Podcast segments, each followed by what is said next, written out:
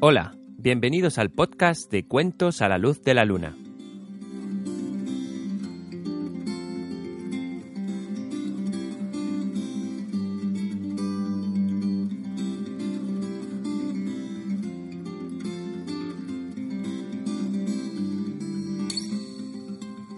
¿Cómo estás? En el bosque del León de Piedra nos reunimos cada dos semanas para escuchar las historias del fuego mágico.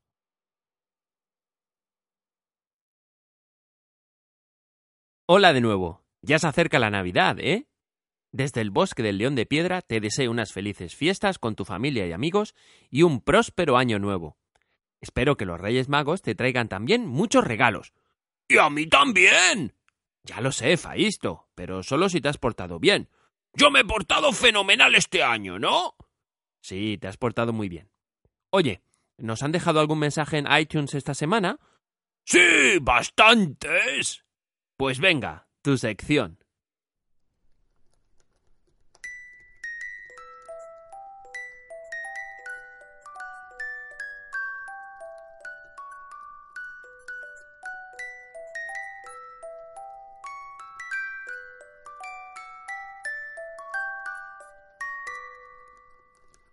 Hola, Olita.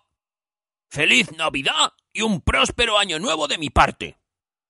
Quiero saludar a las mellizas Carmen y Lucía, de casi seis años, y que casi todas las noches escuchan los cuentos del fuego mágico.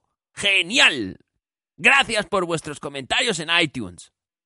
Y otro saludo también a otros gemelos de cuatro años esta vez, a Héctor y Julia, de Cuernavaca, México.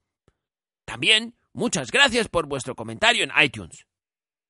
Y otro saludo para Miguel, que según me cuentan, ha tenido este año un excelente desempeño escolar y a su hermanito Adrián. Los dos viven en México Distrito Federal. Un abrazo bien fuerte. Y finalmente, un saludo para Camila Santander, a la que le gustan mucho los cuentos de Hércules. Me alegro, a mí también me gustan. Bueno, eso es todo. Hasta la próxima.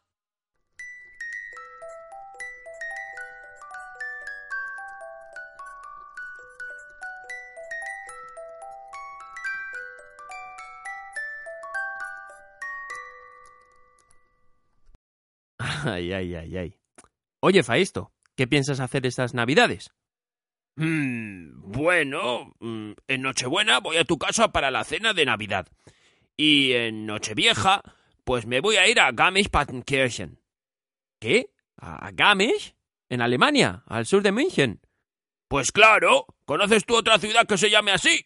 Eh, pues, pues, pues no. ¿Y, ¿Y qué vas a hacer? Voy a participar en los saltos de esquí de Año Nuevo. ¿Qué? Lo que oyes. A ver si con un poquito de suerte logro calificarme el día 31 para la final. Bueno, bueno, ya me contarás. Bueno, ¿te apetece escuchar el cuento de hoy? ¿Sí? Pues acércate un poquito más al fuego mágico y escucha atentamente.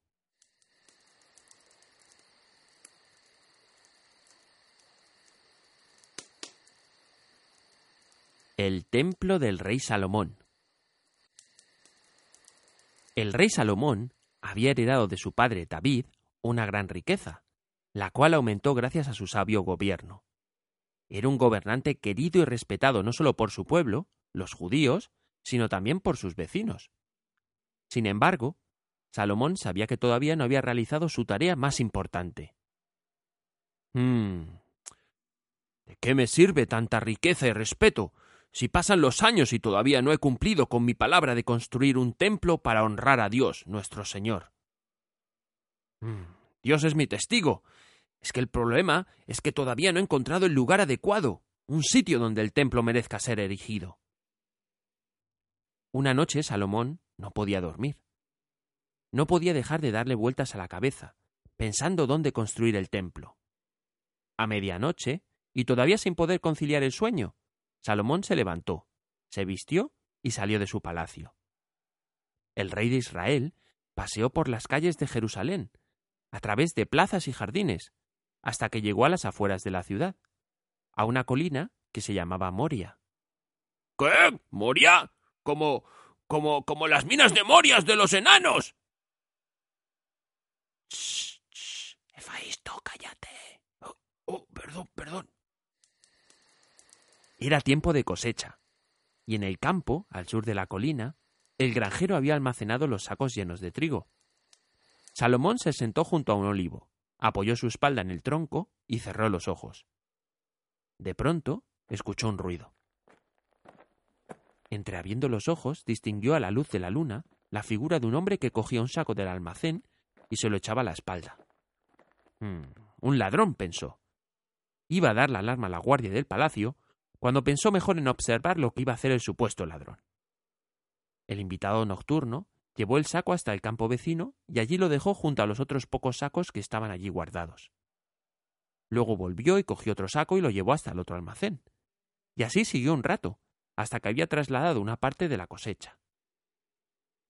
Mirando luego para los lados para ver si había alguien, se giró y abandonó el campo.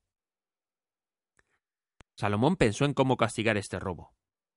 Mm, ¿Cuál sería un castigo justo para este ladrón? De pronto apareció otro hombre. Miró para todos lados para asegurarse de que nadie le estaba observando, y a continuación hizo lo mismo que el ladrón anterior, solo que en sentido contrario. Llevó los sacos de la cosecha de vuelta al campo de al lado. Un ladrón roba a otro ladrón, pensó Salomón.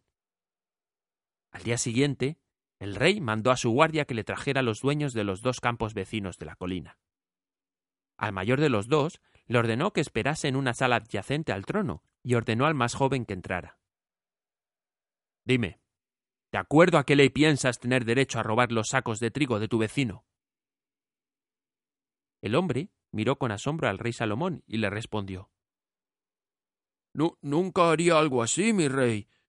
Los, sacos de trigo que llevé esta noche al campo de al lado eh, son míos. Se los quería regalar a mi hermano, sin que él se diera cuenta, ya que si no, no los habría aceptado. Mi intención era que no se enterara nadie. Pero ya que estoy al tanto de lo ocurrido, os lo explicaré.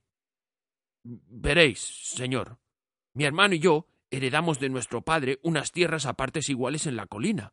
Y eso que mi hermano tiene mujer y tres niños pequeños que alimentar. Yo todavía estoy soltero y no necesito tanto trigo. Sin embargo, a mi hermano y su familia sí que le vendría bien.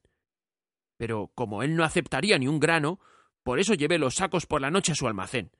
A mí no me hacen falta, y así he hecho una mano a la familia de mi hermano. Salomón envió al hombre a una sala contigua y mandó llamar al hermano mayor. ¿Por qué le robas el trigo a tu vecino? le preguntó. Dios no lo quiera, respondió el hombre. Yo, un ladrón. Mi rey, deja que te lo explique. Nosotros, mi hermano y yo, hemos heredado estas tierras en la colina a partes iguales de nuestro padre. Mi hermano es soltero. Yo, sin embargo, tengo una familia, mujer y tres hijos, que me ayudan con las labores del campo. Mi hermano tiene que pagar a los jornaleros para que le ayuden con la recolección, y por eso necesita más dinero. El cabezota no aceptaría ni un solo grano de mí. Por eso la noche pasada le llevé unos sacos a su almacén sin que se diera cuenta. Yo no los voy a echar de menos, y a él seguro que le van a venir bien. Tras estas palabras, Salomón mandó llamar al hermano pequeño y abrazó emocionado a los dos hombres. Ah, he visto muchas cosas en esta vida, pero dos hermanos tan abnegados y que se quieran tanto como vosotros no lo he visto hasta ahora sin que el otro se dé cuenta, os ayudáis el uno al otro, sin pedir nada a cambio. Dejadme pediros una cosa. Vendedme vuestras dos tierras, para que en medio pueda construir el templo de Dios. Los hermanos se abrazaron y accedieron con gusto a la propuesta del rey Salomón. El rey mandó hacer público por todo Israel que tras larga espera, finalmente el templo iba a ser construido en la colina de Moria, a las afueras de Jerusalén. Y colorín colorado, este cuento se ha acabado. Y el tuyo no ha comenzado.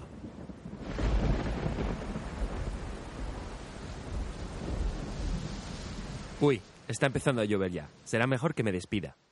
Si me escribes una reseña en iTunes, me puedes decir cuáles son tus cuentos favoritos y qué cuentos te gustaría escuchar más. O si quieres, también puedes escribirme un email a cuentos a la luz de la luna gmail.com. Me llamo Carlos y has escuchado el podcast de Cuentos a la Luz de la Luna. Hasta el próximo cuento